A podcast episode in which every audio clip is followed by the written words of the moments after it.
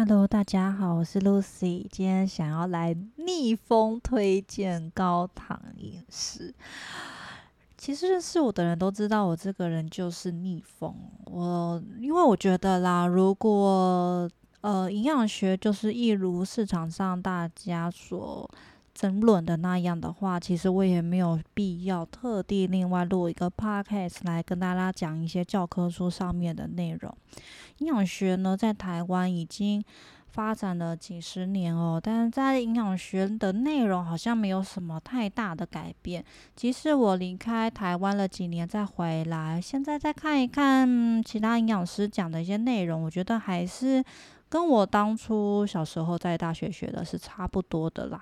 那在十年前，我在大学，诶，没有，我在十五年前在大学里面的时候呢，因为我是北医毕业的嘛，那以前在北医里面呢，我们的呃系上的老师就会笑说，医学系的人都只会减肥，只会说哦少吃白饭。少吃淀粉，医学系的人永远都是就是以低糖饮食为主。那我们营养学的理论就不这么认为嘛？我们营养学认为要减重就是要均衡的饮食。那我这几年来，我觉得比较害怕的是哦，就是我慢慢也听到一些营养师在提倡要吃低糖的饮食，尤其是在我们功能医学界特别的严重，因为在功能医学里面，我们会很去强调一些氨基酸的作用。但比较少在强调一些植物性食物里面的营养素的能力，但其实我们在很多的营养品里面，明明用的就都是植物性的一些成分哦，像是糙米里面含有的一些营养，所以呢，大家有点，我觉得有点害怕的就是呢，大家有点过于忽略了淀粉类食物它的健康的作用。那在上一集呢，我在分享德国的饮食的时候，我不知道大家有没有发现哦，德国的饮食是非常非常的一个高糖为主的饮食理论。那他们非常的认为呢，人类的饮食就是应该以低蛋白这样子的比例为主。我在德国上营养学硕士的这那三年，实际课程是大概两年啦，有一年都都在做硕士研究。那两年的课程当中，我只有在某一节课曾经接触到所谓的三大营养素跟热量。然后那一节课只是在计算糖尿病的饮食设计，一个非常非常小的一个 case report。所以大部分呢，德国的营养学在讨论一些呃知识啊理论的时候，基本上都没有在讨论三大营养素占的热量占比这件事情哦。甚至他们在提倡这个全价值营养的时候，我好像也没有很明确的看到他们认为淀粉的。呃，占的比例要多少？可能大学部的营养学会讲的比较细啦，因为毕竟我是直接念硕士，所以对于他们的一些基础的理论比较没有那么的熟悉。但是在硕士的课程当中都没有提到这些事情，也是觉得蛮有趣的。那我在今天的节目当中呢，我当然不会再去讲德国营养学啊，或者是台湾的营养学、传统营养学那么无聊的事情。我今天要来讲的是，呃，又是世界各地很多人类文化的一些呃，我们可以观察到的一些趋势哦。我们来去讨论说，高糖饮食到底是不是一个好的饮食，而且到底何谓高糖饮食？现在台湾人已经发展出一种。你知道糖类的恐惧症，但最到最重要的问题来源是因为我们的发音，因为我们的 sugar 跟我们的 carbohydrate 是同一个糖的发音，但明明一个是有字旁，一个是米字旁。那 sugar 当然是非常非常不好的饮食内容，到现在还有一些呃年长的营养师前辈还在提倡说，不管你是吃 sugar 还是吃 carbohydrate，它是同样的热量来源，它的营养价值是一样的意思。怎么会有这种想法呢？你明在吃 sugar 的时候，你就不会吃到水溶性纤维；你在吃 carbohydrate 的时候，它带有很多的。呃，例如说一些植化素啊，带有一些纤维在里面啊，我就是想不透为什么传统营养学到现在了，现在这个年代还会去认为说 sugar 跟 carbohydrate 或者是跟 syrup 就糖浆是有同样的，因为他们是同样的热量的话，他们的营养价值就是一样，非常的荒谬。好，所以我们台湾最近这几年又因为前一阵子某某网红。非常的在网络上面攻击营养师，认为营养师不会治疗糖尿病，然后就大肆的批评，然后又把整个社会导向了低糖，甚至很多人就开始断糖啊，开始生酮啊，然后。很多人就开始发生各式各样的身体健康问题，那当然比较严重、比较紧急，就直接送急诊啦，就直接酮酸中毒送急诊了。那事实上，很多人他有一些健康的问题，但是他去尝试了断糖或是生酮之后，也把身体搞坏了。所以在我们功能医学诊所也会接触到这一类的客人，是比较麻烦的，因为你如果原本只是就你原本的问题。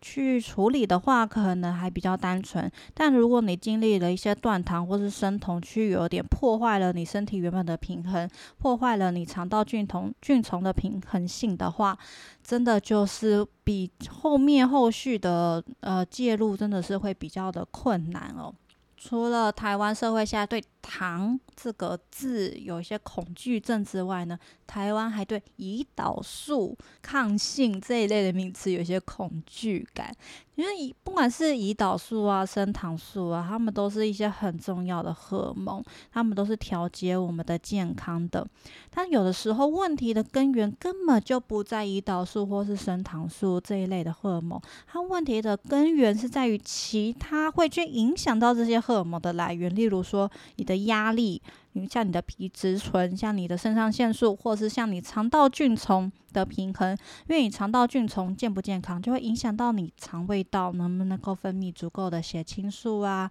甚至你的肠胃道的压力也会去影响到你的胰岛素，你的肠胃道的吸收状况也会去影响到你的升糖速度。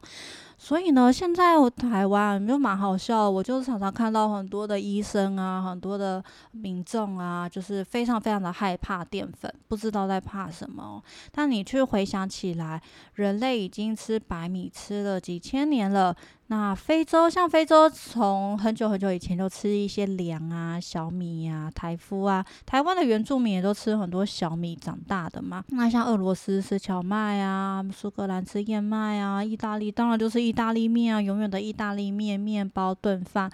像我在上一集提到的，德国的呃每一餐的重点永远都是面包，甚至是他们的面包这个字呢，在德文里面本身就代表了正餐。这样子的意思，那同样的在英文里面也是，他们的 meal 同样也都代表的是淀粉类的食物。那为什么现在我们在吃高糖的饮食的时候会出现很多的问题？很多的问题就在于我们的饮食被非常大幅度的精致加工，尤其是举例来说，现在很多人他吃这个断糖。或者吃无麸质饮食，那他们就会特地去找不含糖类的蛋糕形态的点心，或者是呃不含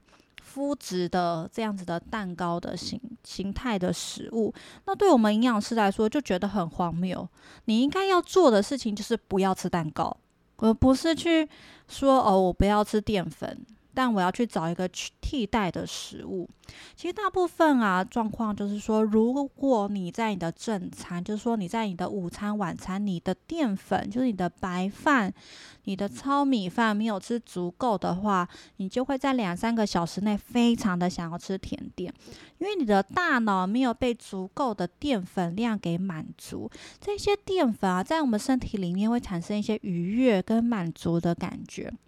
那你如果没有吃够这些淀粉量的话呢，你的大脑就会很渴望吃一些甜的食物，所以很多人就他的饮食很。可怕的一点就是，他说：“哦，我不要吃白饭，吃白饭会胖。”但是他会喝有糖的绿茶、有糖的奶茶，或者在饭后一定要吃甜点。他可能会说：“没有啊，我都没有吃什么甜点啊，我就只是吃了几片饼干啊，几口蛋糕而已啊。”其实你就是吃了很多很多很多的甜点。我有一次曾经在一个课堂上，我们的学员主要是以医生跟营养师为主，当时我就问了大家：“你们觉得，呃，所谓的少吃甜点，呃，所代表的分量是多少？叫做少。那像以前我身边有很多朋友，他们会说：“诶，我听了你的一些建议之后，我的甜点已经从一整盒的新贵派变成几片，几变成半盒的新贵派，或者是说，哦，我的甜点已经从一天会吃好几次，变成一天只吃一次。但是那一次的分量多寡不好说，看当天的心情而定。”我在那次课堂上面，大部分的营养师跟我想的都是一样。我们所谓的少吃甜点，就是以新贵派的举例来说，可能是一个礼拜吃两片。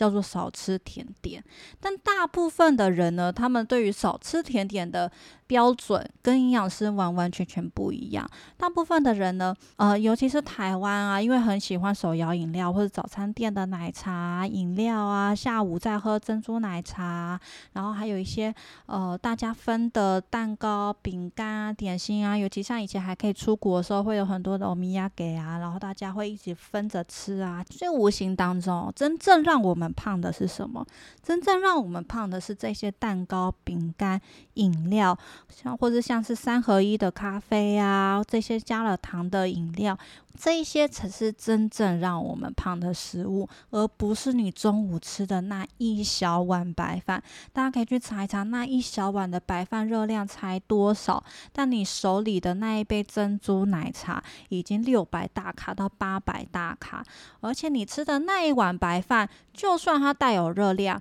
但是它的纤维量。它的营养素，它给你的 B 群，这些营养素根本很难用几颗胶囊就可以取代的营养。但是当你喝珍珠奶茶的时候呢，那些里面大量的糖浆哦，更不用说这些糖浆可能都是机改的玉米制作的高果糖玉米糖浆了。你喝了这些非常非常不健康的糖浆之后呢，它到我们体内会大幅的消耗我们身体里面的 B 群，所以你可以想象这个一来一往。如果你吃了一碗白饭，哇，你呃，当然是最好吃五谷杂粮饭了。当你吃五谷杂粮饭的时候，你会吃到很多很多的 B 群、维生素、矿物质。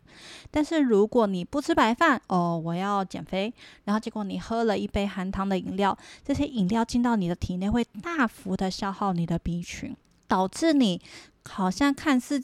你的情绪振奋起来了，因为你喝到突然很甜的东西，你的大脑会像是吸毒一样兴奋起来，但你的身体马上会变得很累很累，因为你的 B 群会被过度的消耗掉。那我觉得最典型、最可怕的饮食设计就是美国标准饮食。大家知道美国标准饮食有个名称叫做 American Standard Diet，它的缩写是。Sad 就是 S A D 就悲伤饮食，因为他们有非常非常高度加工的食物，他们的淀粉里面已经没有含有什么维生素、矿物质了。除此之外呢，他们还有大量大量的可乐，像是呢，我以前在美国念书的朋友就说，他们随便点一杯可乐都是一公升装的，或是如果你内用的话，可乐都是喝到饱的。可乐一喝下去，其实有非常非常。严重的这个大脑兴奋的效应，就真的很像吸毒一样。但是你知道，其实你吸毒完之后呢，你的身体后面随之而来是非常。疲惫、非常情绪低落的一个情况，所以你如果常常在吃像美国标准食物这样子汉堡，呃，就比较素食的，就是一些油炸类的啊、精致的面包啊、美乃滋啊、然后薯条啊、炸鸡啊这些食物，这些食物都会去消耗你身体原本有的 B 群，然后再加上喝大量的可乐的话，这个是非常可怕的事情。所以大部分的目前的饮食研究。为什么？呃，大家如果有在追踪我个人的粉砖的话，都会知道我其实还蛮少分享一些医学文献的。因为只要我看到医学文献里面，他没有把 sugar 跟 carbohydrate 分开来，我都觉得这个医学文献根本不用参考。我甚至不知道什么时候呢，大家才能够去区隔有价值的食物跟没有价值的食物，它对于人类的健康有非常非常不一样的作用。当然，很偶尔还是有一些研究是针对不同种类的食物对于健康的影响。所以我之前在我的粉砖里面有分享过。那只要是没有把 sugar 跟 carbohydrate，甚至是高品质的淀粉类食物跟低品质的淀粉类食物去把它区隔开来去做研究的话，基本上这样子的，例如说什么减肥研究啊，我都觉得没有什么太大的意义哦。因为你基本上你如果是吃汉堡。面包那种、那种、那种麦当劳的那种面包，跟你是吃德国面包，你吃的营养根本是天差地远，你的 GI 值也是天差地远啊！你根本不可能用同样的分量、同样的热量去计算这样子差不多的健康效益，怎么可能嘛？对不对？大家听我讲就会觉得非常的合理，是不是？那在这个。高糖饮食呢，通常我们现在说的是一个好的高糖饮食。好的高糖饮食到现在还有哪一些比较代表性的？饮食文化呢，比较代具有代表性饮食文化就是日本。其实大家知道，日本在传统上是吃非常非常多的淀粉的。日本他们吃非常多的像是地瓜这种这类的食物，他们是吃很多的根茎类淀粉，再加上白饭。他们肉传统上是吃不多的。美国啊，它有一些州，像是德州，他们是很喜欢吃牛排。你知道，典型的美国饮食就是在早餐的时候就直接煎一大块牛排来吃哦。但你现在观察族群的时候，你就会发现，日本人是不是整体都很瘦？日本人即使他每一天的热量目标是也许两千五大卡、三千大卡，大家去日本旅行都会发现，他们每一份餐点的分量都非常非常的大，而且他们也都会吃完，但是他们的平均的体型都远远的。比我们台湾人的体型来的瘦，一方面当然是他们的运动量很大，因为他们很喜欢走路，他们每个人都会走好几公里的路。再来呢，就是他们的饮食是比较健康的。那你就会发现，如果你觉得美国的饮食理论比较好的话，那为什么美国人比较胖？美国人非常非常的胖，但日本人非常非常的瘦。但日本人呢，他们是吃很多淀粉的，那美国人是吃非常多的牛肉啊。但是你会看他们整体的体型都是比较偏胖的。那像我再举一个例子好了，以德国跟法国来说，德国也是吃很多面包，但是德国的传统饮食是吃很多很多的猪肉的。所以如果你去到一些比较传统的城市，你会看到德国人那个体型也是非常的惊人，因为毕竟他们白种人，他们能够。耐受的那个体脂肪比例是可以到很高很高，所以你会看得到他们体脂肪率四十六趴，甚至接近到五十趴的程度都是有可能的。但我以前从德国到法国的时候，真的是吓坏了，法国人的。脚大概跟我的手一样细吧，非常非常的瘦。但是法国人的正常是什么？其实法国人的正常就是长发面包，可能会搭配一些奶油，搭配一些橄榄油啊、盐啊，搭配一些沙拉来吃。但他们的其实他们的日常生活都是以法国面包为主。所以，我们如果不去讲那些我觉得不是很精准的医学研究的话，你单单直接去看一个国家哦，像日本，他们传统上都非常非常的瘦，他们现在糖尿病的比例一直大幅的增加。那很多的营养学研究就会认为说，是因为日本人也饮食西化了，他们现在也吃很多的素食，吃很多的意大利面啊，吃很多的。美国食物去导致他们糖尿病的人口也增加。其实，在台湾的营养学调查一直都是这样。台湾的营养学调查之中，每一年都认为说。